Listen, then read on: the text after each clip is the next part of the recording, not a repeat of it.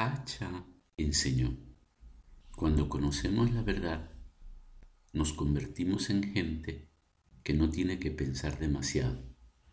Nos convertimos en personas con sabiduría. Si no sabemos, tenemos muchos más pensamientos que sabiduría o nada de sabiduría. Mucho pensamiento sin sabiduría significa sufrimiento en extremo.